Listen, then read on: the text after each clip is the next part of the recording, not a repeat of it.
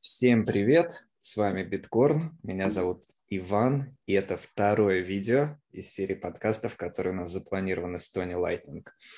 Итак, Тони у нас уже создатель проекта 21 Ideas, 21 идея, автор переводов статей и книг. Мы с ним в прошлый раз познакомились.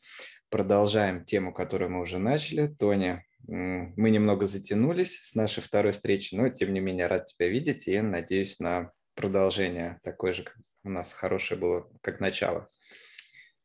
А, взаимно, да, очень рад э, тому, что получается у нас э, записать продолжение. А, это круто, думаю, очень интересно получается, ну и судя по отзывам, а, стоит продолжать. Вот. А по поводу того, что хотелось бы быстрее, но ну, я думаю, это всегда так в жизни. И если такого желания нету, то это наоборот звоночек о том, что надо задуматься вот, но а, как и в биткоине, лучше меньше да лучше, да. А, так что будем продолжать в том ключе и в, с такой скоростью, как получается. Главное – качество. Да, но в любом случае у нас на 22 год некий план есть, и мы постараемся его придерживаться. Да-да-да. Вот. Окей, погнали. Итак, значит, в прошлый раз мы обсудили деньги, мы обсудили их свойства, функции, а, в принципе, становление очень кратко. И это у нас было такое начало перед подводка к обсуждению, собственно, биткоина, потому что, не понимая эти вопросы, тяжело было бы говорить о биткоине. А, ну, собственно, давай сразу тогда начинать. А, расскажи, пожалуйста, о биткоине, что, что это вообще такое, почему мы можем называть это деньгами, о проблемах, которые он решает. Имеется в виду тех, э, технологические сейчас проблемы, потому что проблемы, которые он решает у нас в мире, мы, наверное, перейдем попозже. Mm. А, да, действительно, я думаю, мы подвели, в принципе, хорошее начало, э, построили, скажем так, фундамент да, для дальнейшей беседы, для сегодняшней беседы, обсудив деньги. Ты сказал, что вкратце, но по сути это такая тема необъятная, что эм, на ее разбор можно, может уйти и не, не, не сутки, и не один год, можно постоянно, ну, как бы очень долго об этом говорить, в зависимости от того, насколько глубоко хочется э, уходить в эту тему. Но я думаю, что достаточный фундамент мы построили.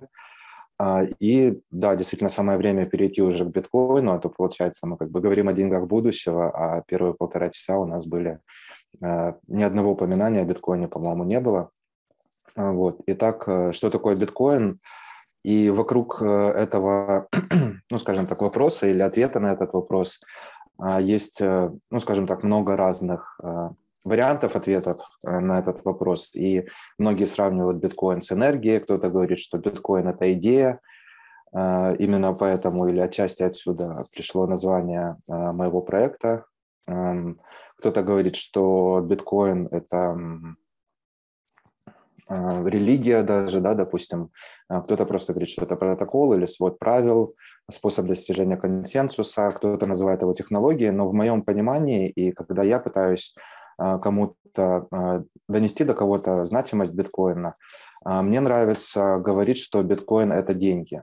И здесь есть несколько причин тому, а, во-первых, мне кажется, что деньги, а, когда ты ставишь их, скажем так, справа от знака равно от э, биткоин, а, они подчеркивают его значимость лучше, чем любые другие определения. И э, в частности это происходит из-за того, что большинство людей, живущих на нашей планете, пусть подсознательно, но они осознают значимость денег. То есть э, мало для кого секрет, что деньги стоят сегодня на второй стороне, скажем так, любой сделки, которая происходит между людьми.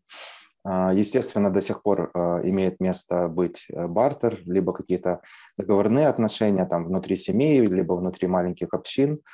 А, есть бартер, который, и даже я не говорю сейчас о там, каких-то племенах в Папуа-Новой Гвинее, а говорю о э, современных странах, а, и даже развитых странах в какой-то момент э, истории. Э, тут интересный довольно-таки пример, хочется привести, это Венесуэла. Я не так давно, в прошлом году, видел то ли репортаж, то ли ну, какое-то видео в YouTube, и там парень показывал, как люди вот в 2020-2021 году платят на бензозаправке за бензин сигаретами. То есть в современных обществах бартер в случае ну, экономических, серьезных экономических проблем выступает решением даже сегодня. Вот. Э, это касаемо значимости денег и почему э, важно говорить, что, ну или сравнивать биткоин именно с деньгами, а не с чем-то другим. А, именно потому, что деньги э, очень важны. И ну вот поэтому именно краткое, краткое пояснение, что такое биткоин, я бы сказал, что это деньги. Так, спасибо, спасибо. Ну, я бы хотел, наверное, чтобы ты на шаг глубже продвинулся. Почему это деньги, собственно, потому что ну, людям непонятно, вот доллар там или рубль – это деньги, да, я могу пойти в магазин, купить на них себе что-то покушать, могу купить автомобиль, там, те же сигареты и так далее и тому подобное. На биткоин я купить могу, во-первых, практически ничего, ну, если говорить так в масштабах. Э, конечно, есть маленькие компании, которые в основном работают с биткоином, они его принимают, там можно устраивать между собойчики и так далее. Но вот, вот туда можешь немножко углубиться? Почему, собственно, это деньги? А, да, конечно. Ну, э, мы углубились э, в этот вопрос в прошлом видео. Вот, но хотелось бы э, немножко еще уйти назад, чтобы подкрепить свою точку зрения когда мы смотрим на историю становления денег, э, на то, как э, мы пришли от э, ракушек к золоту, к сегодняшним фиатным валютам и к биткоину в частности, это может показаться как довольно-таки логичная эволюция денег, да, то есть сначала у нас были ракушки, мало кто их принимал, их там можно было подделать, мы перешли к золоту более ну, как бы унифицированной с монетарной, монетарному товару, позже появилась чеканка монет, и вот здесь я хотел бы заострить свое внимание, потому что а, как только появилась чеканка, то есть мы пытались унифицировать деньги и сделать их а, однородными, взаимозаменяемыми, одно из свойств важных, которым должны обладать деньги, мы потеряли что-то, что можно назвать или называется отсутствием необходимости доверия к третьей стороне. То есть, когда появилась чеканка монет, нам, а, как обществу или отдельным индивидам в обществе, пришлось доверять какой-то третьей стороне. И э, эта необходимость доверия, она только росла. Э, перейдя от э, золота, от монет золотых к фиатным валютам, мы еще дальше, еще сильнее стали зависеть от доверия третьей стороне. И биткоин становится первым решением, по сути, вообще в истории человечества за, ну, там, за 2-3 тысячи лет, которая э, позволяет нам э, не нуждаться в доверии третьим сторонам. И вот когда мы обсуждали свойства денег э, ранее, в прошлом видео, мы не, обсуж... мы не затрагивали необходимость доверия третьей стороне, хотя это очень важное тоже свойство. И таким образом биткоин, если сравнивая с переходом от золота к фиату, допустим, э, мы, потери, э, мы получили э, транспортабельность, да, нам стало очень просто передавать, тратить деньги, носить их с собой.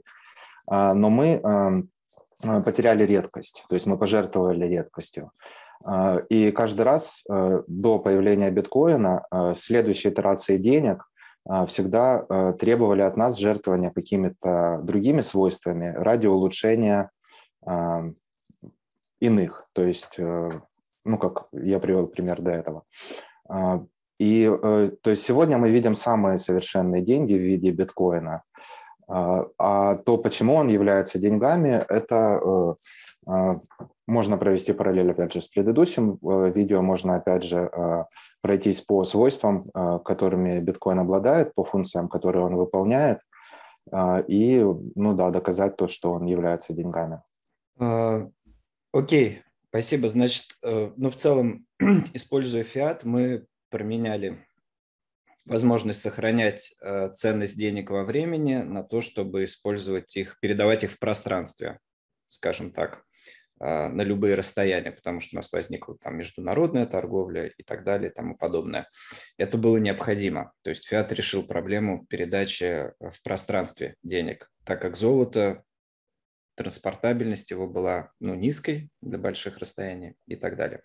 Ну, э, если мы говорим про биткоин, прежде чем мы обсудим его функции и так далее, может быть, пару слов вот все-таки о технологии, а, почему, собственно, вообще это работает, а, про цифровую редкость, наверное, как это возможно, потому что а, почему его нельзя подделать, потому что мы же знаем, что передавая в интернете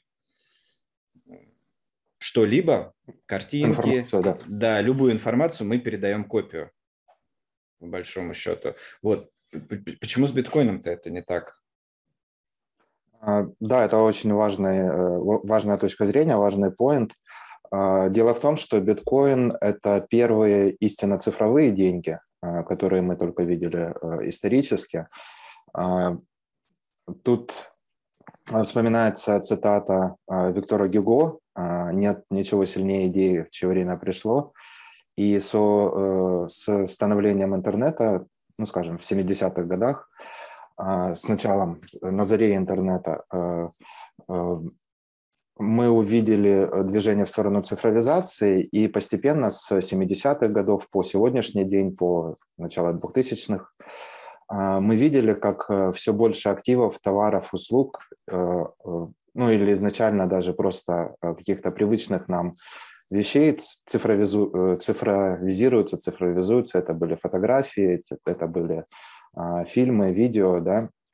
А, а, сегодня это билеты в кино и многое другое. А, но а, проблемой заключалась, проблема заключается в том, что а, уже находясь на этом пути к цифровизации, у нас не было истинно цифровых денег.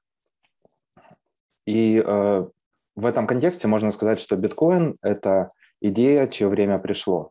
То есть у нас есть вся инфраструктура, у нас есть интернет, но у нас не было цифровых денег. И становление биткоина, скажем так, распростерто на десятки лет, но в 2008 году с появлением э, белой книги, white paper биткоина, и в 2009 с первой транзакции э, у нас появились цифровые деньги – а, но чтобы это произошло, а, важно было, а, как ты и сказал, да, решить несколько основных проблем, которые, одной из которых является так называемое двойное расходование, либо двойная, двойная трата. И, по сути, идея заключается в том, что все цифровые файлы, вся информация до появления биткоина могла быть Ctrl-C, Ctrl-V, да, скопировано, вставлено. И, соответственно, мы не могли э, как бы придумать, осуществить, запустить э, истинно редкие цифровые деньги, не решив эту проблему. Прошу прощения. То есть э, каждый, по сути, мог один и тот же, ну, условно говоря, цифровой доллар отправить тебе, отправить еще кому-то, Э, и, соответственно, ну, разжиться в два раза на своих сбережениях. И что э, сделал Сатоши Накамото? Он э, в первую очередь решил эту проблему. А, а, решил он ее посредством внедрения или предложения использования блокчейна и ну, скажем так, он, он не выдумал да, эту технологию, то есть это результат работы множества криптографов, Э, информатиков, компьютерных экспертов, э, но он э, взял блокчейн как часть или использовал блокчейн и сделал его частью протокола биткоин, сделав все транзакции в сети публичными, доступными для проверки каждым участникам. И, соответственно, если бы кто-то, если я захочу отправить один и тот же цифровой доллар двум разных, разным получателям, то остальные участники сети это увидят и скажут, так, тут что-то не так. Ну и, по сути, забегая немного вперед, а, первая, транз... первая отправленная транзакция будет являться или будет считаться эм, действительно валидной, э, в то время как вторая будет отторгаться всеми участниками сети. И вот это решение проблемы двойной траты легло в основу или стало первым, не знаю, э, лучом света на пути э, создания цифровых денег. Вот. И цифровой редкости. Отлично. Тогда пару слов все-таки, что такое э, блокчейн и как он решает mm-hmm. эту проблему, то есть почему все увидят и так далее. Кстати, здесь Наверное, нужно будет сделать ссылку на видео про биткоин-майнинг тоже, там об этом рассказывается. Mm-hmm. Но давай простыми словами. Да, конечно. То есть, ну, обязательно мы добавим, ну, или то есть ты добавишь а, ссылки на более подробные а, материалы а, на, по темам, которые мы обсуждаем. Вот. Но в двух словах, конечно, да, нужно упомянуть, как, в чем заключается суть, как это работает. Итак, блокчейн – это технология, которая лежит в основе биткоина, которая до него э, практич, с практической точки зрения или какой-то практической э, э, значимости, по сути, не несла э, и стала или появилась э, у всех на слуху только после того, как биткоин набрал какую-то популярность. Э, но, по сути, блокчейн – это э, для, для простоты понимания да, э, тех, кто с этим не имел э, дела, это Excel. Его можно сравнить с э, листом Excel, да, всем привычному. А, то есть база это данных. реестр, база данных, это бухгалтерская книга, можно так сказать. А, но э, значительным отличием блокчейна от простого документа Excel да, заключается в том, что он распределен. То есть копии этих документов хранятся у всех ну, скажем так, активных участников сети. Сегодня это все держатели биткоин-нод, это более, ну, скажем, 20 тысяч а, биткоин-нот по всему миру, что, в принципе, а, ну, довольно-таки серьезное количество, но мы стремимся к его увеличению. И, значит, все эти участники держат этот э, реестр, хранят у себя э, копию всех этих данных и э, активно сверяют ее с остальными копиями других пиров, других участников сети, чтобы убедиться в том, что э, э, все они совпадают между собой. Вот, таким образом, э, как уже я сказал, если кто-то у какой-то одной ноды хранится информация отличная от большинства других нод, они ее поправят. То есть они скажут, нет, это неправильно, и, скорее всего, эта нода тогда подправит свои данные в соответствии с большинством. Таким образом поддерживается это, а, ну, как скажем, единая, а, единая версия блокчейна, един, единая версия реестра биткоина. То есть, понятно, э, это распределенный реестр, который находится как минимум у 20 тысяч разных человек в разных по, по всему миру, и, соответственно, он должен быть идеально одинаковый, потому что если есть какие-то отличия, то он не совпадает и будет отвергаться другими нодами. Правильно? Да, совершенно верно. Значит, вот. кто-то кто что-то мутит. Кто-то что-то мутит. И тогда следующий вопрос. Если кто-то действительно захочет что-то замутить, почему это будет невозможно сделать? То есть тут, наверное, нужно отметить, что ноды они э, проверяют транзакции, проверяют там друг друга на соответствие неким математическим правилам. То есть это делается не человеком, соответственно, это подделать невозможно. Мы можем только изменить, я так понимаю, программное обеспечение, которое будет проверять на соответствие другим правилам, но тогда как бы все остальные, кто... Это уже не биткоин, да. Да, кто работает по правильным, ну, скажем, по правилам, которые соответствуют большинству нод, они будут отвергать вот это вот самое меньшинство. Соответственно, подделать это невозможно, получается. Да-да-да. А, ну, про осуществление или как, э, каким образом а, да, это осуществляется, а, мы, по сути, получается, подошли к, плавно к проблеме византийских генералов и, соответственно, Proof of Work, как ее решение. Что за византийские генералы? Расскажи, пожалуйста.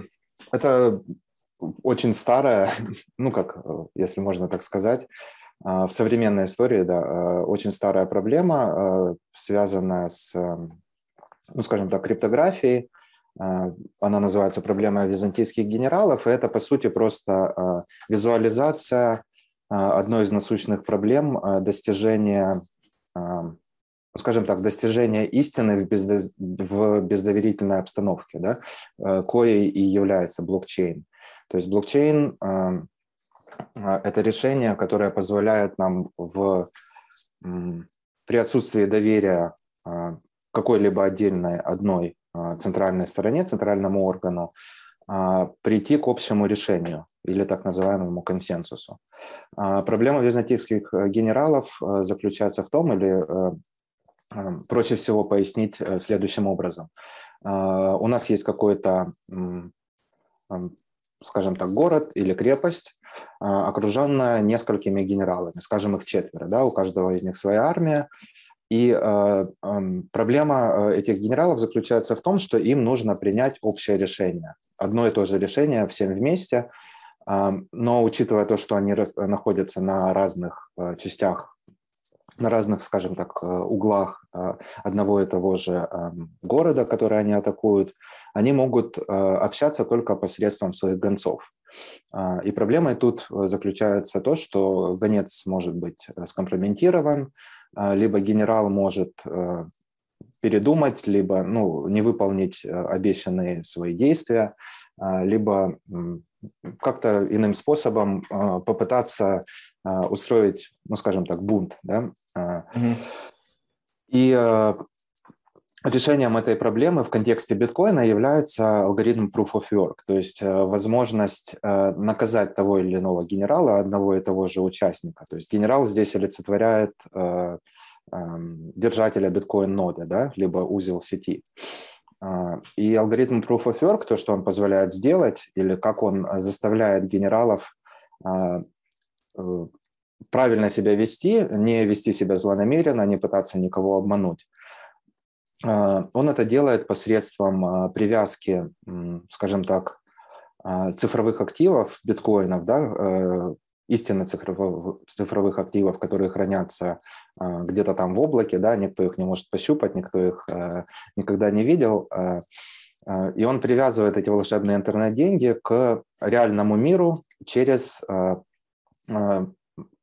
то, что он заставляет э, майнеров либо участников сети использовать реальную энергию для того, э, чтобы создавать эти биткоин-блоки, для того, чтобы обеспечивать безопасность сети, для того, чтобы э, э, проводить эти биткоин-транзакции. И если этот узел, этот генерал, этот майнер решит злонамеренно себя повести, либо передать некорректную информацию, либо назначить себе больше вознаграждения, либо еще что-то, мы поговорим об этом подробнее, когда полезем в технические дебри немного.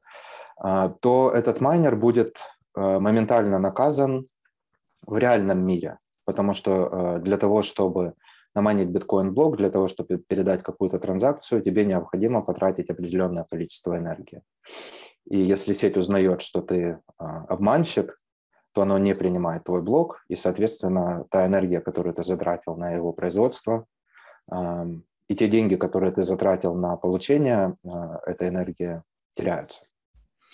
Э, да, понятно. Я тебя только, наверное, немного поправлю. Ты вначале сказал, mm-hmm. что проблема решена тем, что наказывается нода в случае, если она ведет себя неправильно. То, наверное, ты имел в виду майнер все-таки, а, а не нода. То есть нода у нас никаких последствий. Да-да-да. Э, но если быть точным, то э, изначально, ну, допустим, когда вышел биткоин, биткоин да, в 2009 году, э, взаимодействие... Это было одно было... и то же. Да, это было одно и то же, но да, сегодня все правильно, да, это майнеры. То, то, то есть, есть это э... именно те, как генералы, которые обеспечивают безопасность или э, э какие-то определенные действия выполняют для того, чтобы э, протокол биткоин работал. Э, ноды сегодня это скорее просто а, скажем так, э, наблюдатели да, за сетью. То есть они проверяют, что все, все хорошо и нету ничего, ничего ничем не попахивает, да, но вот генералами являются правильно майнеры. А, соответственно, еще раз тогда просто попытаюсь резюмировать. Майнеры, они покупают в физическом мире дорогостоящее оборудование, которое используется для того, чтобы найти определенный хэш а, чтобы добыть следующий блок. Как это работает, опять же, можно посмотреть видео, э, которое у меня есть на канале. Э, и они используют оборудование, которое затрачивает, мало того, что само по себе оборудование дорогое, оно затрачивает большое количество энергии, за которую ты должен платить э, в реальном мире. И если ты в эту транзакцию, в следующий блок включишь транзакцию который не будет соответствовать правилам консенсуса, то есть либо это будет двойная трата, либо ты захочешь получить больше денег за добытый блок, больше биткоинов, то тогда просто эта транзакция будет отвергнута нодами, узлами сети, и ты потеряешь деньги, э, которые ты затратил на поиск этого блока. То есть ты не получишь награду. А если ты работаешь э, по правилам, то, соответственно, ты получишь э, комиссию за все транзакции, которые ты включил в блок, а также награду за сам блок. И на сегодняшний день, да, если у нас 6,25 биткоинов награда при цене примерно там в 40 тысяч долларов на момент записи, то это будет 240... Четверть миллиона, да? Да, четверть миллиона долларов. Соответственно, играть по правилам выгоднее, чем этого не делать. И, наверное, это будет еще хорошая тема, когда мы наверное, уже не сегодня, а в следующий раз будем обсуждать альтернативы всякие, в том числе POS, которые нынче mm-hmm. популярен, Proof of Stake и так далее. То есть идея на данный момент правильная. Ну, то, что я резюмировал, Да-да-да. правильно пересказал. Mm-hmm. Еще одно интересное наблюдение по поводу Proof of Work я хотел упомянуть.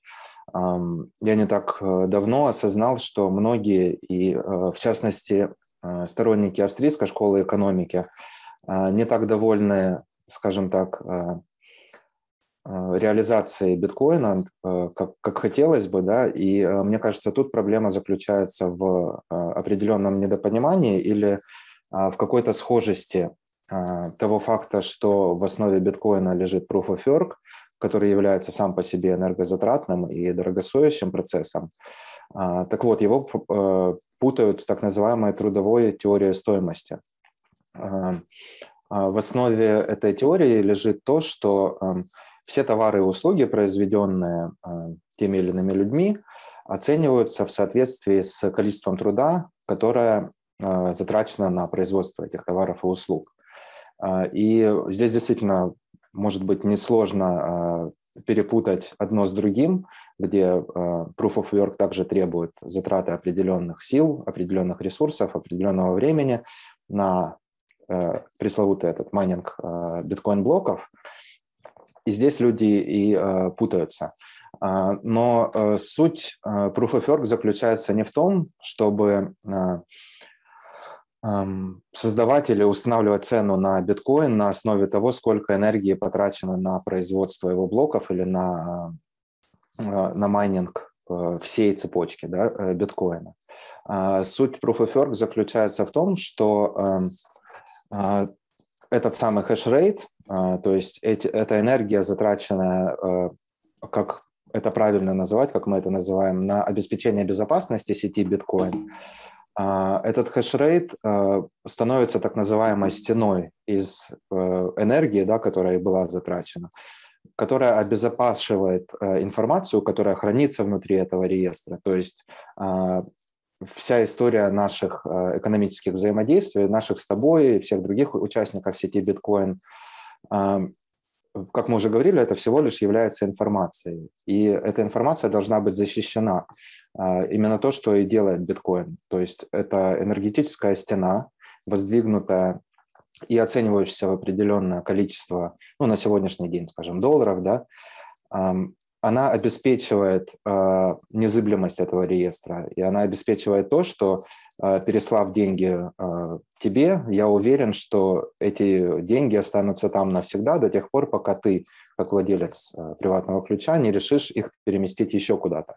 И никто извне, ни одна третья сторона, никто другой с, экономи э, с экономической точки зрения не в силах прорваться сквозь эту а, энергетическую стену и изменить информацию внутри.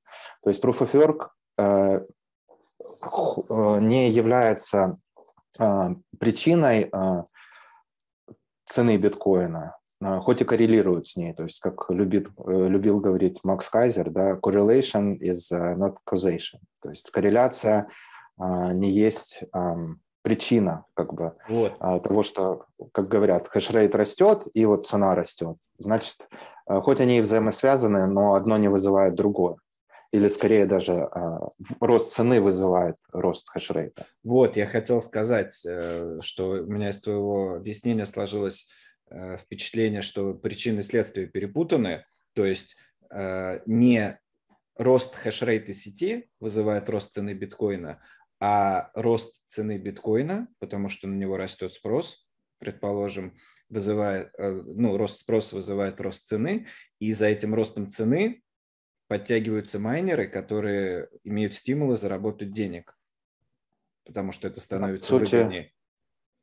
По сути, это реакция э, участников сети, в частности, в данном примере майнеров, да, на э, то, что происходит э, в силу неэластичности спроса биткоина и э, вечно растущего, скажем так, э, предложения на биткоин. Да? Да, ну и мы попадаем в этот цикл, который там уже не раз был описан. У нас растет цена с ростом спроса, из-за этого майнеры подтягиваются, потому что они могут на этом деле заработать. Как только подтягиваются майнеры, у нас растет хешрейт сети. С хешрейтом сети у нас растет безопасность сети, а, и сама сеть становится более защищенной, что в очередной раз привлекает нас больше пользователей, которые хотят участвовать в этой сети и так далее. И, и да. мы ходим по кругу. Вот, угу. но ты вообще интересные темы затронул. Я думаю, что чуть позже мы все равно будем обсуждать э, и POV, и защищенность, ну, Proof of Work, защищенность сети. И как раз немножко поговорим о том, можно ли его взломать, потому что как бы сейчас то, что ты рассказал, получается, что нельзя взломать. На этом чуть подробнее остановимся, просто, наверное, сейчас. А, окей, вот, и, наверное, чтобы я хотел добавить вот э, ко всему к этому то, что то, что ты уже сказал, что биткоин – это децентрализованная сеть, где каждый хранит э, свой реестр отдельно. Соответственно, если у нас да, произойдет что-либо, какой-то коллапс, и пока у нас будет жива хоть одна нода с полным блокчейном, да, во-первых, его можно будет восстановить, соответственно, сеть не умрет, а, даже если она отключится на какое-то время. Второе, то, что сеть это добровольная, и все люди, которые присоединяются к сети биткоин, они могут к ней присоединиться добровольно по собственному желанию, и а, им не требуется разрешение на то, чтобы присоединиться к сети. То есть это очередное приятное отличие от фиата, то есть э, фиат мы не выбираем, фиат выбирает нас, как советская Россия, вот, и э, в свою очередь биткоин мы как бы выбираем, и э, абсолютно всем можно там участвовать, что является открытой системой. Вот, ну тогда мы как раз-таки переходим с, вот с этой моей небольшой ремаркой к следующему моему вопросу. Зачем нам нужен биткоин, когда у нас есть прекрасные э, фиатные валюты, которые могут передавать э, через пространство ценность, э, фактически там тоже моментально. Да, но в будущем, я думаю, мы еще пройдемся по свойствам сравнимых э, между э, свойствами фиата и свойствами биткоина.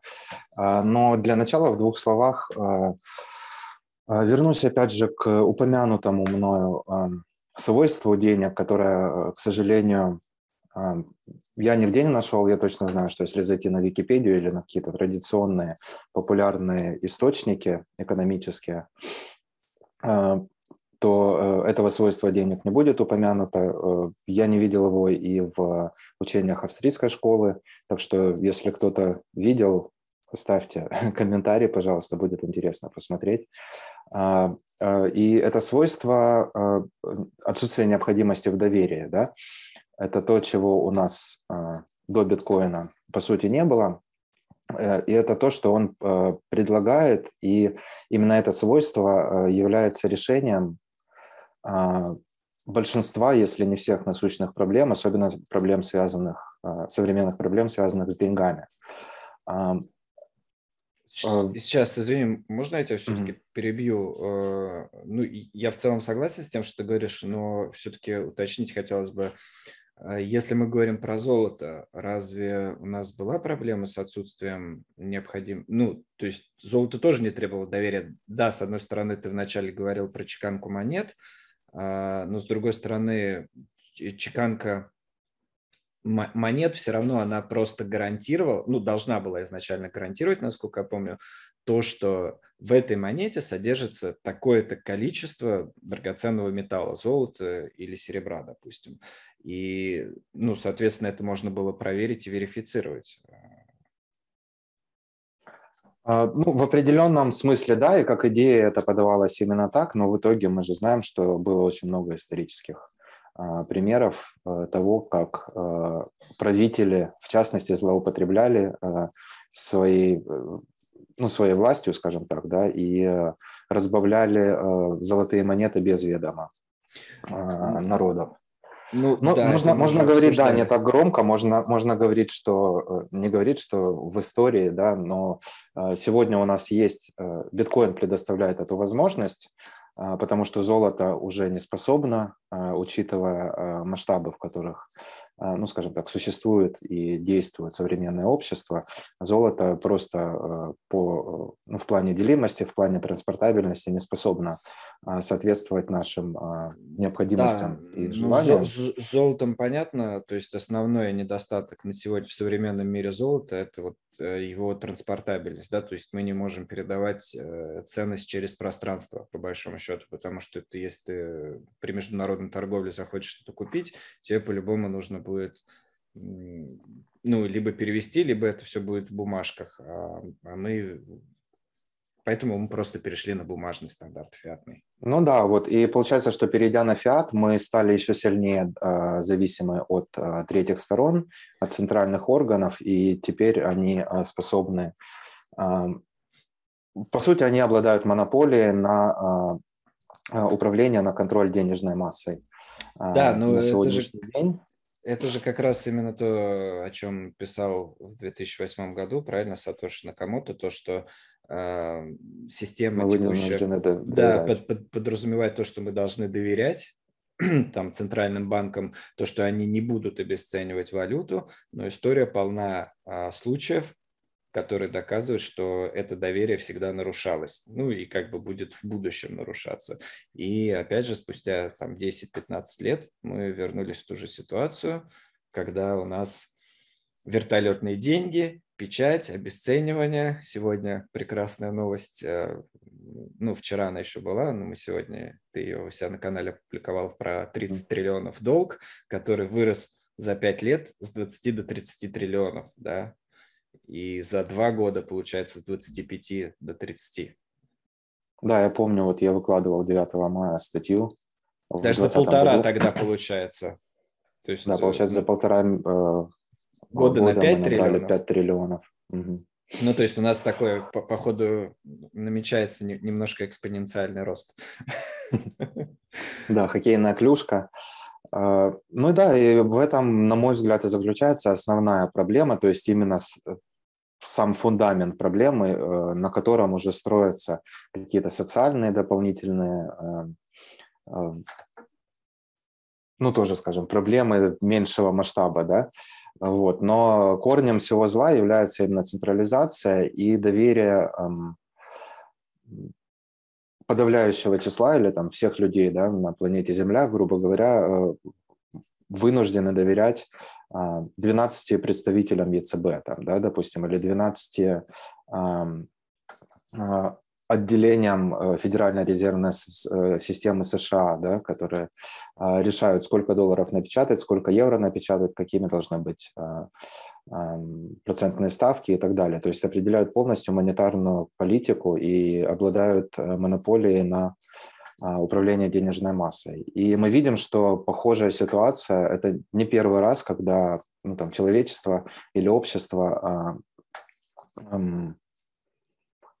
а, страдало от э, подобной централизации. Если мы взглянем на Средневековье, а, то мы видим, что подобная монополия, но на распространение или контроль информации обладала церковь, а, по сути, в той же мере, в которой сегодня правительство и центральные банки обладают монополией на контроль э, э, деньгами.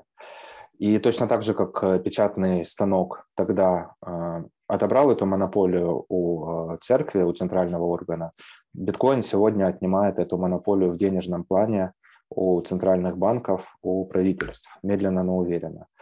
Что приводит а, нас к, тезису суверенной личности, о которой мы обязательно еще поговорим, да, который да, ты выкладываешь, выкладываешь у себя книгу, переведенную «Адский труд» на сайте.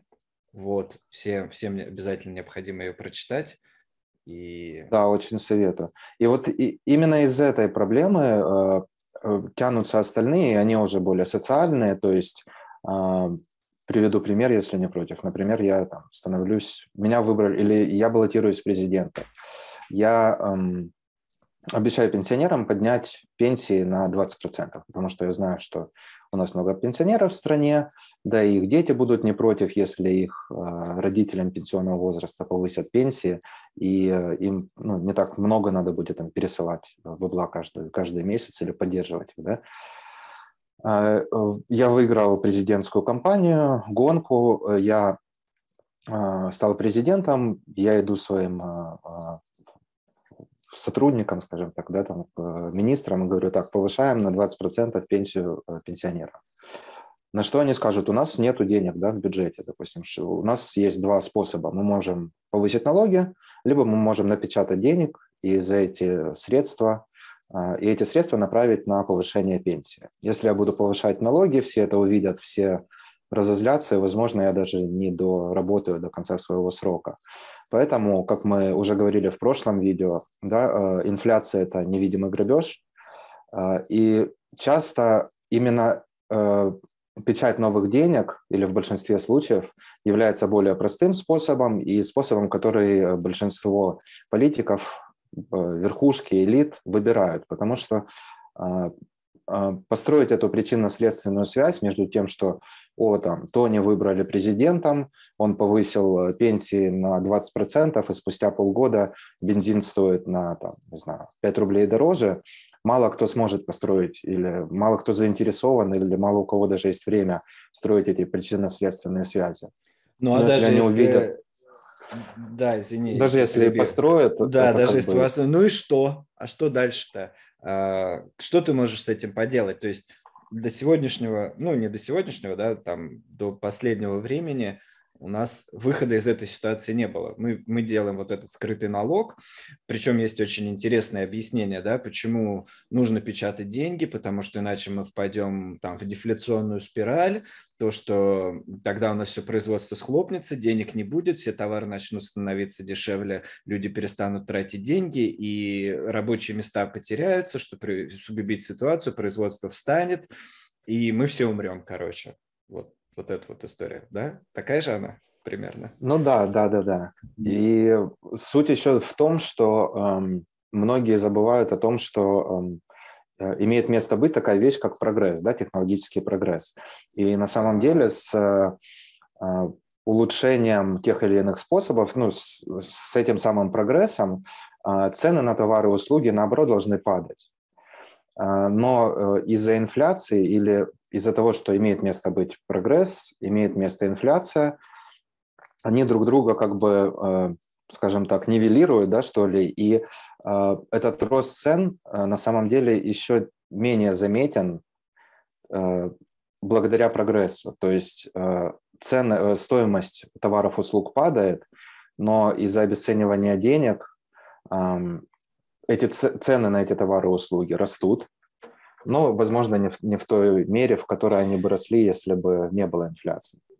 Вот, в связи с тем, что ты говоришь, э, хотел бы добавить э, историю, то, что э, экономический рост у нас измеряется ростом ВВП, правильно, внутреннего валового продукта. И вот так как ты говоришь, что технология, по идее, должна толкать цены вниз, ну, мы все это прекрасно знаем. У меня, кстати, есть видео, я его выложу, а, здесь карточка наверху появится, про инфляцию и дефляцию. То есть, ну, самые простые примеры, да, там, сколько 50, 40, 30 лет назад стоил жесткий диск с одним там мегабайтом памяти, да, mm-hmm. это там, наверное, тысячами долларов измерялось, я сейчас даже не знаю. Сейчас мы за тысячу долларов, я не знаю, сколько терабайт получим памяти, да, которая будет... Четыре. 4 терабайта. Вот. Ну, то есть э, во сколько раз все это стало дешевле. И это при том, при том условии, что деньги обесценились. И то есть uh-huh. вот эту параллель можно проводить ну, на компьютерных технологиях со всеми чипами. Это наиболее ярко ну, самый виден прогресс. Да. да, с сотовыми телефонами там то же самое можно провести. Ну и история такая. То есть э, благодаря технологии мы сейчас получаем э, больше э, товаров и услуг за меньшие деньги. И, соответственно, в связи с этим как бы ВВП номинально должен падать, по идее. правильно? То есть если ты раньше покупал музыкальные диски за там тратил на них 50-100 долларов в месяц, например, на 5 альбомов нескольких групп, вот, то сейчас ты можешь купить подписку на Spotify условный за 3 или 5 долларов и получить всю музыку, там, которая существует в мире, опять же, условно, да, на, на месяц. И вот, и получается, что ты теперь тратишь не 50 и не 100 долларов в месяц, а ты тратишь 3 доллара и получаешь в тысячу раз больше. То же самое мы можем провести с эм, фотографиями, да, то, что Apple, мы теперь не печатаем фотографии, не покупаем фотокамеру, у нас есть телефон, карты, да, то, то есть там сотовые телефоны, они кучу индустрии вывели, Netflix вывел там этот блокбастер, великий пример, uh-huh. то есть э, теперь нету магазинов, где продаются кино, на физических носителях они все просто закрылись и так далее и тому подобное. В связи с этим как бы мы если бы деньги не печатали, мы бы увидели, что ВВП падает. И как бы это же трагедия, правильно? ВВП падает, значит, экономика э, не растет. Но по факту, хоть ВВП падает в долларах, мы получаем за эти деньги больше. Да? То есть мы тратим меньше денег, но мы получаем больше, и люди э, как бы живут лучшей жизнью. Логика такая, верно? Ну, как бы это еще метрика, которая ну, навязана или появилась э, вот, на, вот. И, на есть, гребне этой кинзианской я, я к чему и веду? К тому, что мысли. а раз ВВП падает, значит, экономика падает, значит, нам нужно стимулировать рост экономики. А как нам его стимулировать? Нам нужно печатать денег и влить в экономику. И тогда мы получим то, что ВВП номинально продолжит расти, несмотря на то, что э, по факту, чтобы ВВП номинально рос, твоя подписка Spotify должна теперь стоить не 3 доллара, да, там, а 50 долларов, чтобы окупить вот ну, то же самое, что ты и тратил. И, а эти деньги забираются у тебя из кармана, фактически. Вот. То да, есть просто забир... технология тол... способом. Да, технология толкает цены вниз, у нас забирают часть денег из кармана, но так как, э, в принципе, все стало дешевле, жить еще сносно. Ну, вот то же самое, что там Сейлор говорит во всех своих видео, зависит от того, что вы хотите. Если вы хотите там купить себе жилье, жилье будет дорожать, инфляция будет одна. Если вы хотите жить в подвале, смотреть Netflix, YouTube и кушать э, пиццу, то это как бы дорожать никогда не будет, поэтому, типа, вам плевать на инфляцию. Вот, и, собственно, заканчивая э, мою мысль по поводу того, что там ВВП странная метрика, да, по поводу того, что этой метрикой мы оправдываем печать денег и скрытый налог, который вводится благодаря печати денег, мы все-таки переходим к вопросу, который я с тобой хотел обсудить, какие, э, как э, вот эти вот самые проблемы, которые мы обсуждаем, решает биткоин. Решает ли он их? Если да, то как? А, да, конечно. Э, но по сути основная проблема, которую решает биткоин, и точнее, как он ее решает, э, заключается в двух э, нововведениях непосредственно, предложенных Сатоши, которые и как бы и отличают биткоин от всех предыдущих попыток создания цифровых интернет-денег, скажем так, и пока что отличает от всех тех, что появляются после него. А, и эти два нововведения – это ограниченность предложения, доказуемая редкость, это еще так э, называется, и корректировка сложности. То есть э, корректировка сложности – это механизм, который помогает или эм, обеспечивает плавность производства а, эмиссии биткоина а, с течением времени. То есть корректировка сложности отвечает за процесс производства биткоина, а ограниченное предложение отвечает, скажем так, за конечность этого производства в районе чуть ниже 21 миллиона монет. И до их появления мы, по сути, не могли иметь редкие, твердые, ну, скажем так, хорошие а, цифровые деньги. А, оба этих механизма прописаны в протоколе биткоина а, с открытым исходным кодом, то есть каждый может это проверить, убедиться в том, что это так, что там нет никаких подводных камней, бэкдоров и чего-то подобного. И имея твердые деньги, теперь биткоин способен стать как его любят называть многие, как я не очень люблю, но иногда приходится, золотом 2.0, а, то есть перенести эту редкость, а, которой в определенной мере обладала золото, возвести ее в степень, сделать ее доказуемой и ограниченной финальной редкостью, то есть ограниченное количество 21 миллион, и сделать ее, перевести ее в цифровой вид и сделать это доказуемым auditable, да, возможным а, к проверке в любой момент времени любым участникам сети. Да, да, то есть потому что провести аудит там количество золота, которое хранится в Форт Ноксе, или количество долларов в обращении, ну, в принципе, невозможно. Все вот эти вот метрики, там М0, М1, М2. Я, кстати, слышал, что Форт Нокс не могут, ну или не, пуск, не пускают, не, не разрешают проверить а, так, да, да. Уже давно, там, да, несколько лет, и куча мнений и убеждений в том, что там вообще никакого золота нету или там половины нету того, что они заявляют. Вот, то есть, да, подобный аудит в традиционных системах, а, ну, по сути, невозможен. Он невозможен, и я бы добавил то, что... И во многих криптосистемах, да, там во многих щиткоинах тоже невозможно. Да, он невозможен, и как бы владельцы этой системы, они как раз-таки не хотят, чтобы этот аудит был проведен, потому что тогда может вскрыться очень много чего интересного, что, что никто бы не хотел. Ну, владельцы этих систем не хотели бы узнать. Окей. Так, понятно. Значит, э, у нас доказуемая редкость у нас корректировка сложности появилась. Как решение проблем? Ну, затронуть, да, наверное, проблемы по э, памяти, там парочку перечислить. Да, то есть фундаментальную мы, фундаментальную мы обсудили, то, что у ограниченного количества людей есть возможность решать, что, сколько денег напечатать, что де, делать с деньгами, и, по сути, в итоге, сколько стоит доллар в кармане каждого жителя планеты. Ну, то есть, учитывая то, что доллар используется подавляющим большинством а, населения планеты Земля. Mm-hmm. Это, естественно, является проблемой, потому что а, элиты, верхушки получают свою должность благодаря определенным обещаниям, и чтобы их выполнить, а часто эти обещания невыполнимы без э, достаточного финансирования, им приходится э, прибегать к самому простому решению, к печати денег и финансированию своих обещаний своих действий. А, таким образом, а, деньги в вашем кармане и вообще какая-то э, ценность э, не может быть сбережена, по сути, э, в, в деньгах персе, да, как таковых.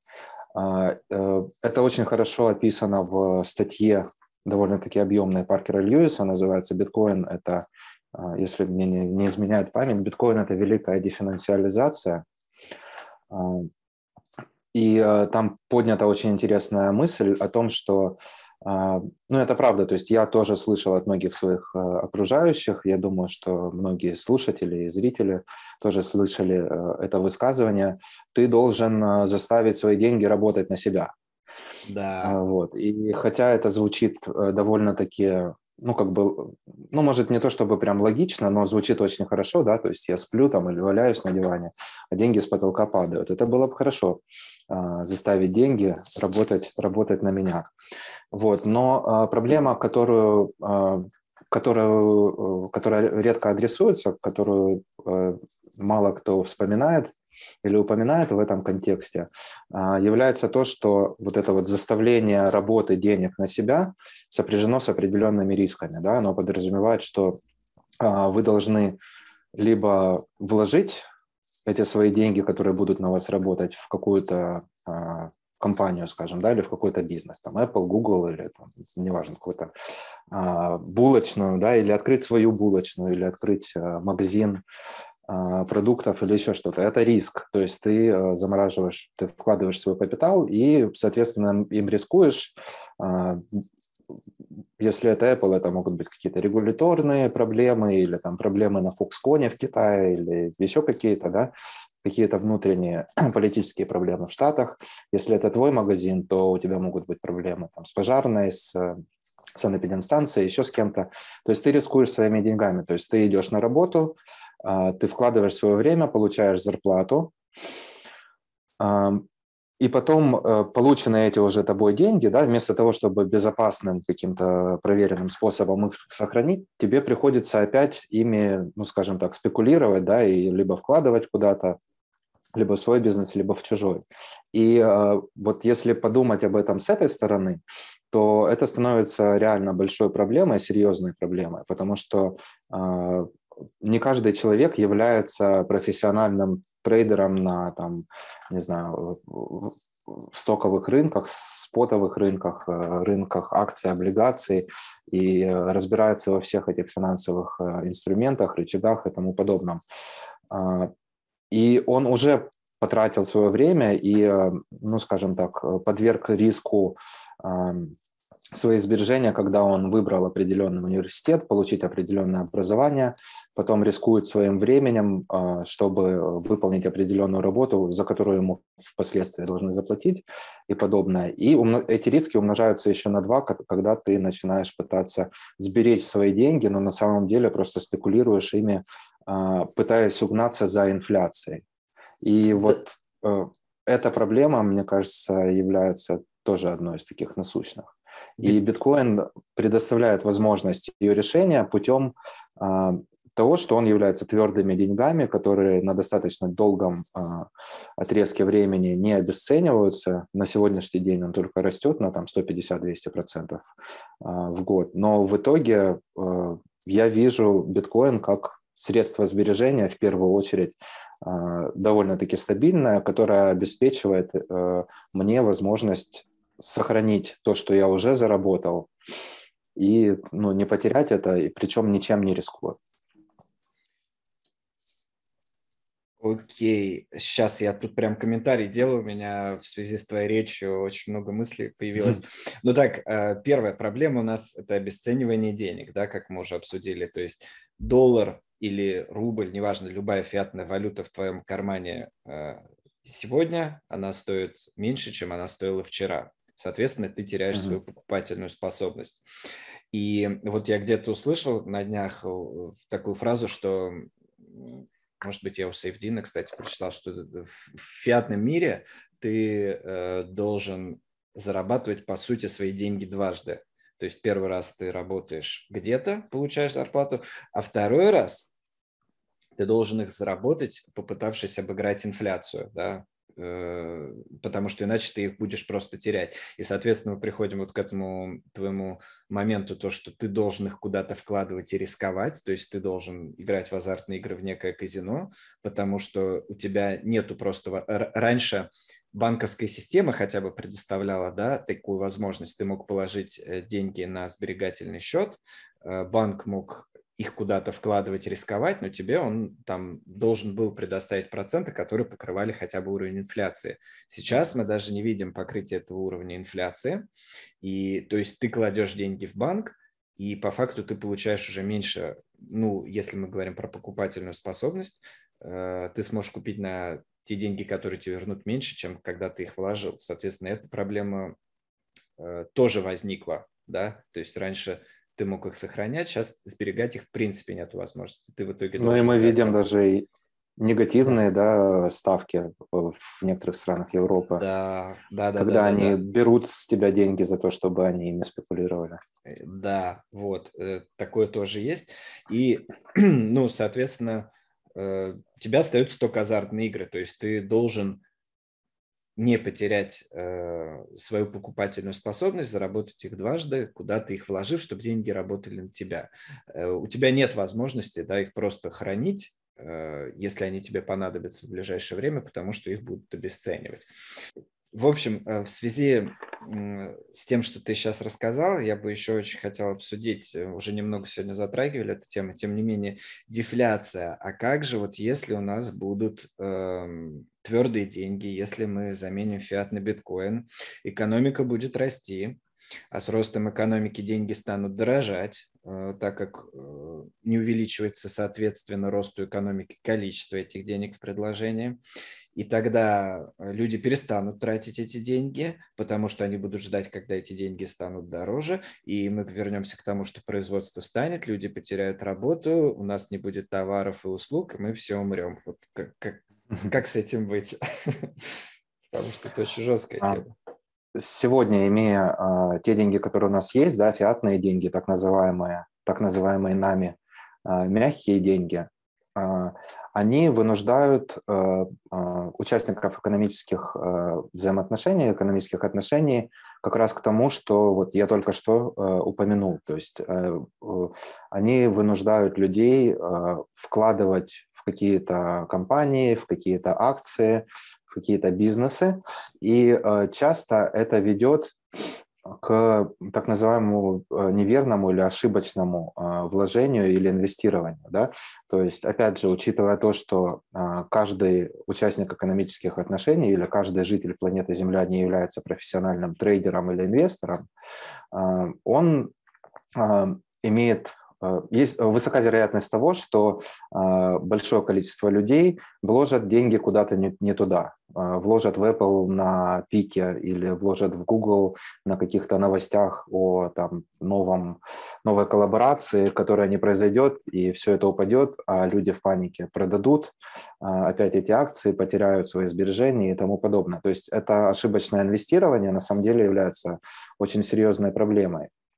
И твердые деньги Э, в том числе а, являются решением и этой проблемы. То есть, когда у тебя есть твердые деньги, и ты знаешь, что а, ты э, не теряешь свои сбережения, да, их ценность не падает, у тебя нет необходимости бегать и искать там очередную какую-то Google 2.0, да, или там в сегодняшних реалиях и в реалиях миллениалов и зумеров искать следующий Dogecoin, да, или там альткоин названный в честь пса, да, а, просто ради того, чтобы там, сберечь свои сбережения, либо там, приумножить их, заставить свои деньги работать на себя. Когда у нас есть твердые деньги, люди, которым это, а, как правило, не нужно, а, это инвестирование, они просто профессионалы в своей сфере, они зарабатывают, они тратят на то, что им действительно нужно, никто их не подгоняет и не заставляет инвестировать, они этого не делают. И Таким образом, инвестиции остаются а, со временем, скажем так, а, а, уделом действительно качественных продуктов, хорошо построенных компаний и бизнесов, которые могут предложить тебе доход, который превышает рост тех твердых денег, э, рост ценности твердых денег по отношению к остальным товарам и услугам в экономике. То есть э, это становится более эм, профессионально направленной такой деятельностью, инвестирования, да, в которое лезут только те люди, которые знают, или в большинстве те люди, которые знают, что они делают. То есть это э, твердые деньги таким образом лишь укрепляют экономику и снижают, ну, скажем так, системные риски. Да? Да, смотри, но ты сейчас немножко в другую сторону отошел от того, что я думал, по крайней мере. Э, это все правильно, я с тобой согласен, но у нас э, эм, все-таки инвестиции доступны у нас все меньшему количеству населения, э, потому что у них просто банально нет денег. И частично я говорю еще о той проблеме, что э, люди бегут пока деньги не обесценились, покупают себе там телевизоры, как мы помним, там два года назад это уже были автомобили, потому что все знали, да, что сейчас, что и произошло, собственно, автомобили подорожают, то есть у нас э, там рост цен на автомобили в 2-3 раза, наверное, составил за 5-7 лет или сколько. Ну, за 5 лет, наверное, в два раза точно подорожало. И то есть люди не обязательно инвестируют, они просто покупают всякое барахло, Э, которое им даже не нужно, просто потому что это барахло лучше, чем э, как в Венесуэле бумажки, да, которыми даже нельзя использовать э, по каким-то другим назначениям. И Э, я вот к этому, к, стиму, к стимулированию трат, потому что ты покупаешь, бежишь вот эти автомобили или телевизоры, которые производятся э, в бесконечных количествах, чтобы производство не стояло, чтобы строились заводы, загружались и, и так далее и тому подобное. И люди зарабатывали, потому что это рабочие места. Вот, вот про это, вот про все. Ну, на самом деле я это имел в виду, просто, да, действительно, ты поднял более страшную, более приближенную к реальности, ну, особенно в, э, скажем так, пространстве пост-СССР, да, или в СНГ пространстве, где действительно, э, в отличие от США, каждый второй не является э, профессиональным инвестором, ну или просто да, не, не пытается инвестировать в какие-то акции, там, Мосбиржи да, или чего-то подобного. Но по сути покупка телевизора вместо того, чтобы оставить э, деньги, там, да, свои сбережения в рублях, в какой-то мере тоже может расцениваться как эм, инвестиция, э, наверное, да, но просто ну, ну, наверное, да. С технической точки зрения нельзя ее таковой назвать. Я очень интересную мысль э, услышал от знакомого. Он сам немец и работает в России. И говорит, когда вот он только приехал, он был удивлен тем, что э, большинство ну, там, русских людей, да, они э, называют покупку автомобиля инвестицией. Хотя у них в Германии, ну, все наоборот, да, то есть он говорит, как это? То есть я покупаю там BMW, да, она там через год дешевле там. По сути, как, как только ты покупаешь, да, авто, а, через минуту оно становится дешевле, потому что оно становится поддержанным, как бы, да, у него уже есть один хозяин. И эта ситуация только ухудшается. Но, говорит, со временем, пока он там был там, год или какое-то время был э, в России, он увидел, что действительно рубль обесценивается быстрее, чем обесцениваются автомобили в России. Соответственно, э, люди как бы покупают там машину за 10 тысяч, а потом продают через там 3 года за 12 и думают, что, ну, может, они не думают, что они заработали, но они осознают, что э, они не потеряли да, тех рублей, которые могли. Вот. Возможно, это происходит на подсознательном каком-то уровне, может, кто-то это осознает. Вот. Но суть заключается в том же, то есть люди не бегут, и когда у тебя есть твердые деньги, они не бегут и не стремятся поменять их на что-то, что они думают, вот, им обязательно нужно сделать, потому что их деньги обесценятся. Да, смотри, Тони, ну это понимаем как бы мы сейчас с тобой, э, и, и вот эту вся подводку, которую ты делал, по сути, не отвечает на тот вопрос, который я задаю. Ну, если там вот вкратце mm. можно а вопрос состоит в том, что если мы, э, это как раз-таки главная позиция всей современной экономики, то что если ты не бежишь сию секунду тратить свои деньги, то из-за тебя такой вот нехорошие сволочи, экономика встает, заводы встают, люди теряют рабочие места, и мы теряем товары и услуги, то есть у нас не будет вот этих дешевых телевизоров, люди не будут зарабатывать деньги, то есть когда ты берешь и тратишь, бежишь свои деньги, ты делаешь услугу обществу. Симулируешь якобы, экономику, да, якобы, типа как бы, якобы да. да. То есть вот, вот это. И, а ты сейчас говоришь как раз-таки не надо этого делать. То есть ты вот враг народа, получается, в глазах. Э, почему, почему это хорошо? Э, как, как, как бы, почему мы не умрем, если мы не будем бежать и тратить сразу деньги? Вот я просто переформулирую тогда вопрос почему люди будут хотеть тратить твердые деньги, которые мы знаем, что со временем будут дорожать. Вот, вот так я поставлю вопрос, наверное. Мне кажется, даже на э, примере вот того же самого биткоина ответить на этот вопрос проще всего. То есть Давай. есть эм, люди, которые присоединились в 2011 году, да, там в 2012 году, кто-то в 2014, кто-то купил биткоин по доллару, а, кто-то получает в нем зарплату. И, а, соответственно, а, некоторым людям кто-то ушел с работы, потому что он накопил достаточно биткоина, и ему, в принципе, нафиг не надо больше зарабатывать фиатные доллары там, или рубли или еще что-то. Да? Эти люди будут тратить. И со временем, с ростом распространения биткоина. И в идеале, если да, мы достигаем этой а, гипербиткоинизации, а, то мы видим, что если все люди пользуются биткоином, это все, все же является в первую очередь деньгами, да, и учитывая то, что людям надо есть, людям надо где-то спать, людям, ну, некоторым надо смотреть телевизор, там, кому-то нужен компьютер. То есть у всех есть какие-то необходимости, да, которые нужно удовлетворять люди тратят и биткоины в том числе, да, э, им просто нужно прийти к тому моменту, когда они, а, в принципе, довольны, скажем так, своими сбережениями, Что было бы верно, допустим, и в фиатной системе, если бы не вот те ее проблемы, которые мы описали. То есть я не против хранить а, свои сбережения в любых деньгах до тех пор, пока они не обесцениваются по отношению к товарам и услугам другим. Но если мне нужно купить новую зубную щетку, я куплю новую зубную щетку. То есть смысл хранения денег не в том, чтобы а, хранить их вечно, а в том, чтобы а, у тебя была возможность потратить ту ценность, которую ты приобрел, со временем и получить нужные тебе товары и услуги. И, допустим, если, а, ну, скажем, там, года три назад я не тратил биткоины, которые я там зарабатывал или каким-то образом получал, то сейчас у меня с этим как-то проблем нету, потому что я знаю, что, ну, другого способа, допустим, э, или там других денег я не зарабатываю, я получаю деньги в биткоине, и что мне делать, если мне надо пойти и купить колбасы? Вот. Ну, то есть на самом простом уровне, наверное, как-то так. То есть ну, а, тебе нужны товары или услуги, ты тратишь то, что у тебя есть.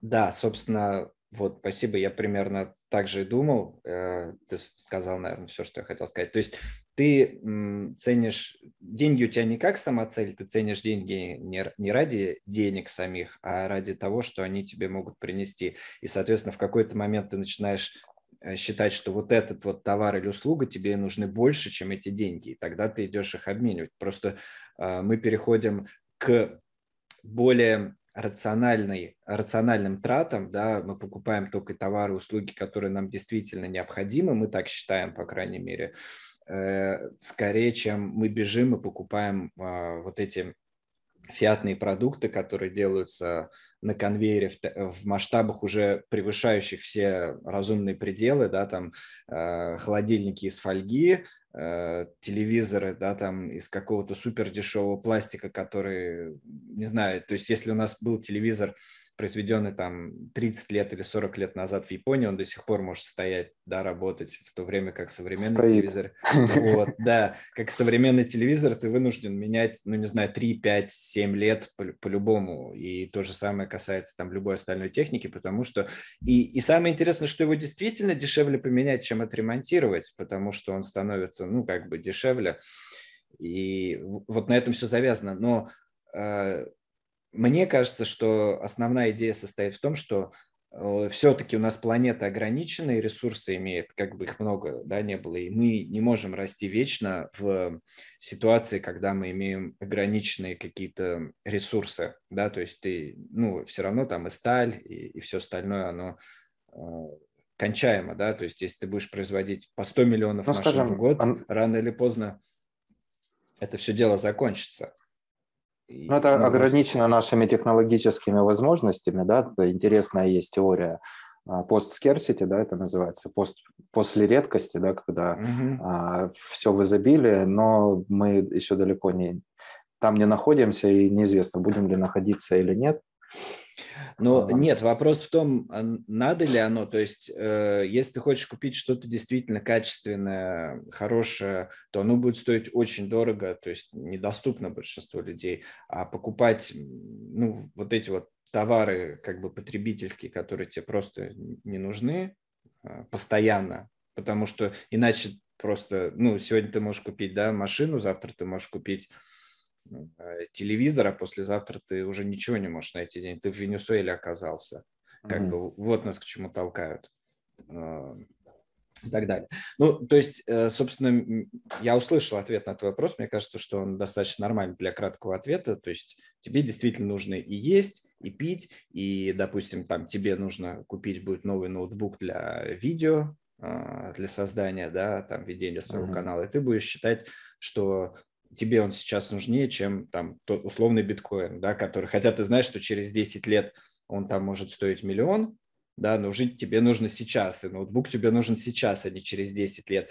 Точно так же, как ты знаешь, что сотовый телефон через 10 лет, он, возможно, будет там супер крутой, э, и тебе вообще не нужен будет компьютер, да, ты сможешь просто монитор с клавиатурой подключать, он будет там тебе видео обрабатывать, и аккумулятор, может быть, там уже будет какой-нибудь это, на атомной энергии работать 10 лет, но ты покупаешь же сегодня, да, сотовый телефон, хотя ты знаешь, что технологии развиваются и так далее. Да, просто ты более аккуратно к этому относишься, подходишь, и вот, допустим, а, предыдущий свой ноутбук я вот прям выжил до самого конца, потому что я знал, что я могу им пользоваться, он меня устраивает, но да, меня жаба давила, там, не знаю... Но в итоге он тебе понадобился. Полученные новый. деньги не, не вложить в биткоин, да, а купить Ну, И я да. там довольно-таки долго тянул.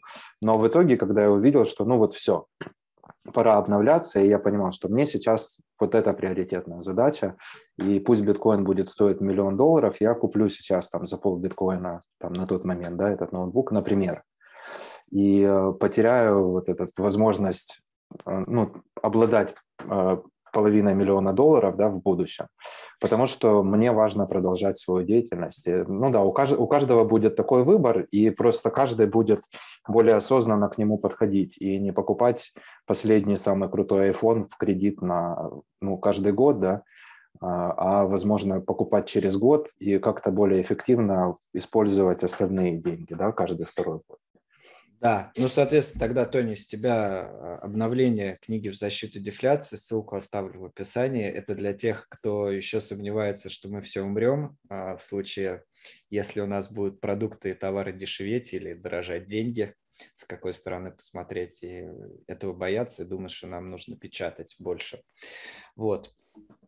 А, окей, тогда переходим еще у нас есть пара вопросов, которые мы сегодня запланировали, но еще не обсудили. А, под конец беседы давай все-таки mm-hmm. обсудим функции, свойства денег в разрезе биткоина.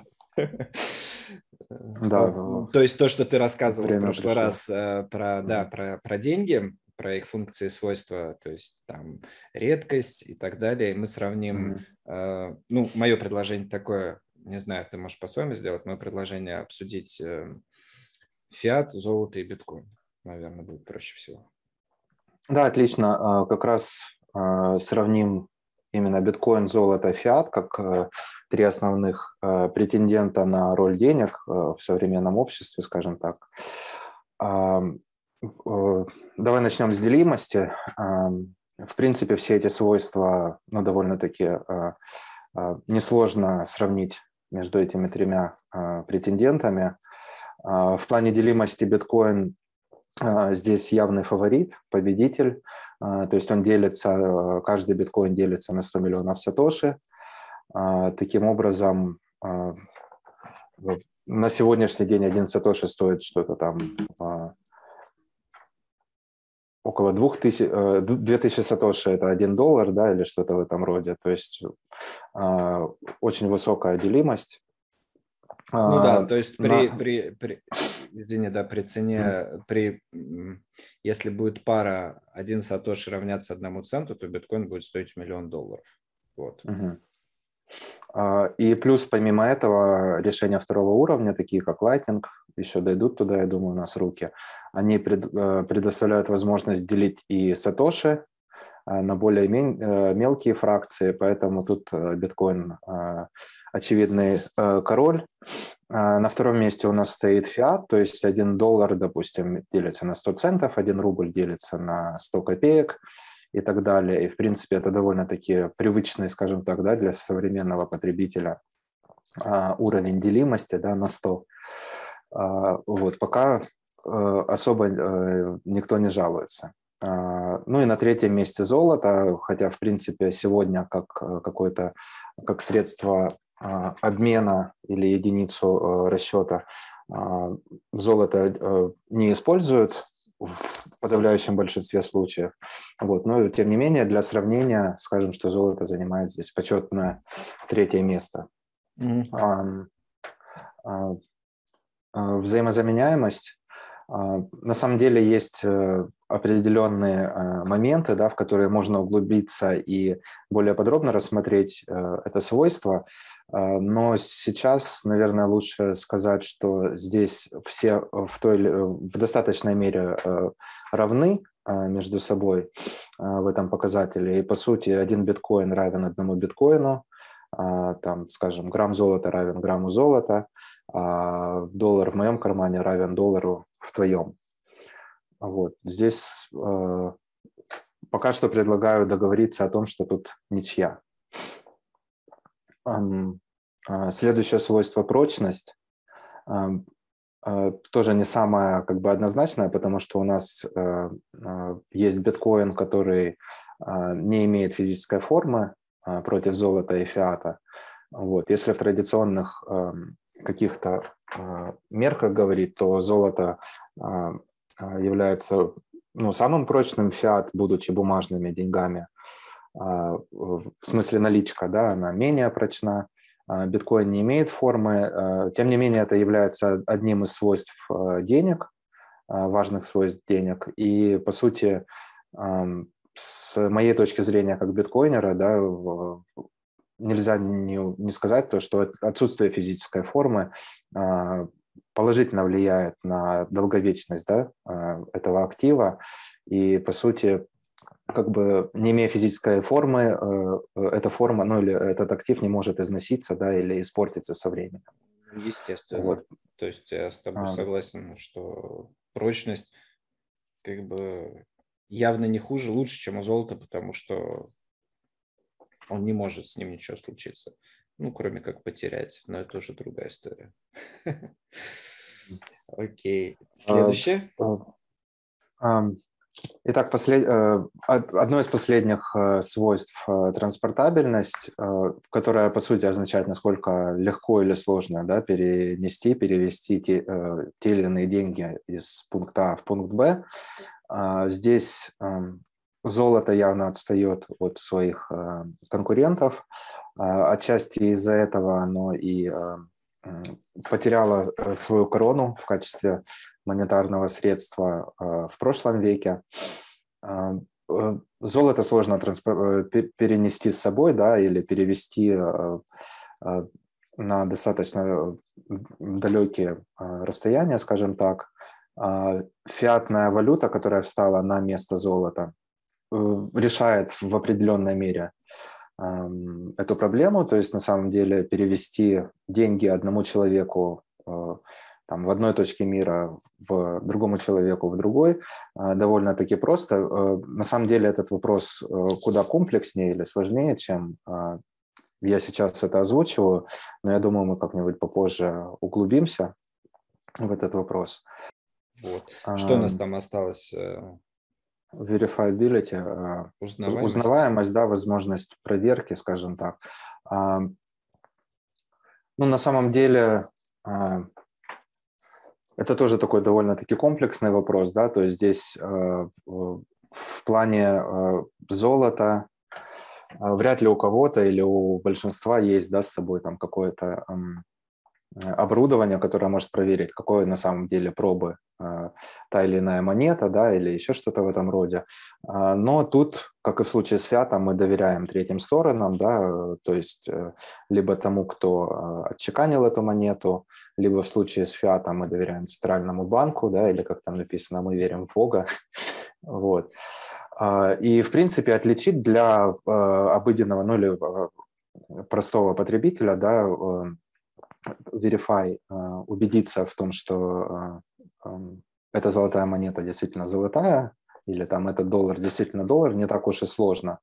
А, в плане биткоина э, этот аудит... Не, не, не, не так уж и просто, я бы сказал, сказал обычному человеку убедиться. Ну, я имею в виду, что с, э, учитывая то, что там на этой монете написано, а, что вот такой-то банк, да, или там от Да, но ну, мне кажется, усложнять особо не нужно, что как бы с биткоином это стопроцентная verifiability, то есть тебе ничего не нужно дополнительного. Да-да-да, то есть он выводит ее на новый уровень, э, и даже если там не пользоваться, не запускать собственную ноду, но тем не менее если у тебя есть своя собственная нода, тебе уже не нужно никому доверять в том, что этот биткоин действительно является биткоином. У тебя есть собственное там, программное обеспечение и какой-то компьютер, который это э, проверяет. Но в случае с золотом и фиатом тебе как-никак приходится доверять э, третьим лицам, третьим сторонам. Да?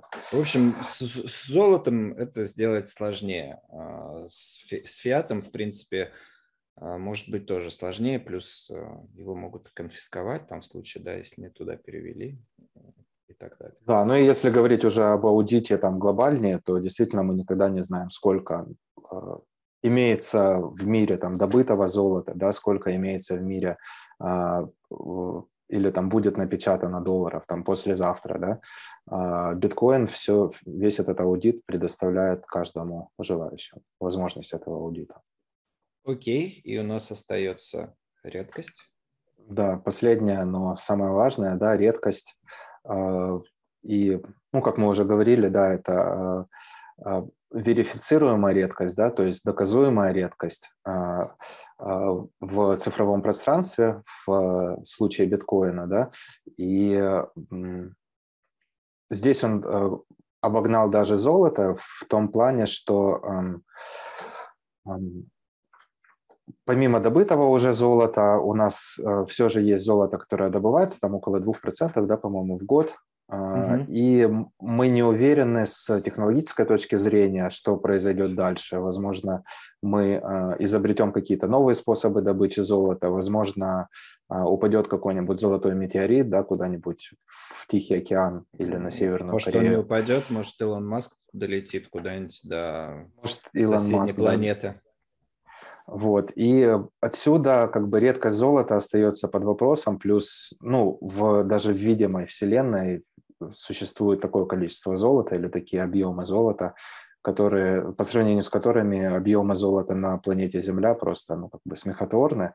Поэтому э, а, все-таки ограниченной редкости, э, ограниченной редкостью или там доказуемой да, до определенного там, до последней унции да, золото не, не обладает. А, о фиате здесь, мне кажется, даже разговор неуместен, да, его может быть напечатано, произведено сколько угодно одним нажатием, нажатием кнопки, и поэтому ну вот, в данном вопросе биткоин абсолютный э, э, победитель, и ну как бы всем до него далеко, всем остальным претендентам ну, да, на э, деньги.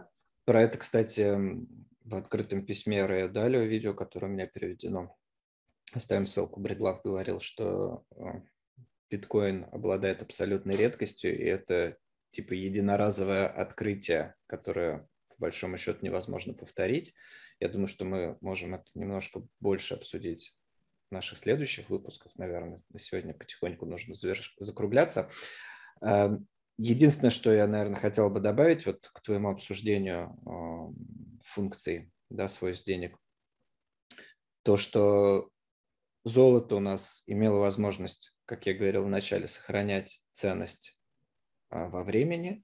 Фиат вытеснил золото, потому что нам технологически нужно было передавать а, ценность через пространство, с чем у золота были большие проблемы, потому что это было очень дорогостоящее и так далее и тому подобное. Но он не, не может сохранять ценность во времени из-за того, что мы вынуждены доверять э, центральным банкам, группе людей, Э, что они не будут размывать ценность, но когда они это у тебя делают. есть, да, такая возможность, ты всегда ей пользуешься.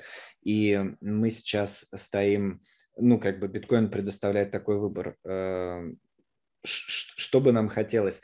Чтобы горстка людей управляла валютой или деньгами и, и могла изменять монетарную политику, да, то есть там размывать ценности или нет, или, а вы не могли этого делать, или чтобы вы не могли, но и никто другой не мог. То есть чтобы для всех система была и работала одинаково. А, вот. И, соответственно, биткоин также дает нам возможность сохранять, благодаря абсолютной редкости, ценность как во времени, даже превосходя золото, так и передавать его через пространство, превосходя, улучшая свойства фиата. И я думаю, что вот там про финализацию, то, что немножко мы затронули, ты начинал говорить, мы уже в следующих выпусках наверное, обсудим, правильно? Подробнее остановимся да. уже, да. Ленился, надеюсь, следующий у нас диалог состоится в ближайшее время, ну, недельки хотя бы через. Быстрее, чем, да, в прошлый раз. Да, быстрее, чем в прошлый раз. И один только к тебе вопрос напоследок. Когда у тебя за спиной появится уже не Bitcoin Translated, а 21 IDS? Ну, ждем, ждем. Пока что я... это не первая очередная задача, столько всего навалилось, так что я вообще на самом деле думаю о каком-то другом, может быть, оформлении. Без так, баннеров, ты, а ты что, будем думать. будешь тратить посмотрим. на оформление? Это как бы Не, ну у меня вот пара газет. У меня есть пара, есть пара газет, можно ну, распечатать еще ту самую э, историческую, да, как-то. Ну, короче, думаю об, над оформлением каким-то новым. Здесь слишком сильно отражается, ну, как-то мне не нравится. Посмотрим. окей.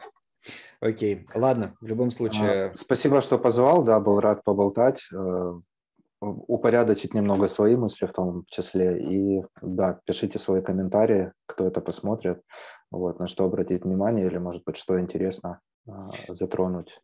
Обязательно, часах. обязательно, что интересно, что хотелось бы, чтобы мы обсудили, и какую-то критику, конструктивную критику. Вот. Все, всем спасибо, до свидания. Спасибо, Ладно, тут, до новых встреч. Тут...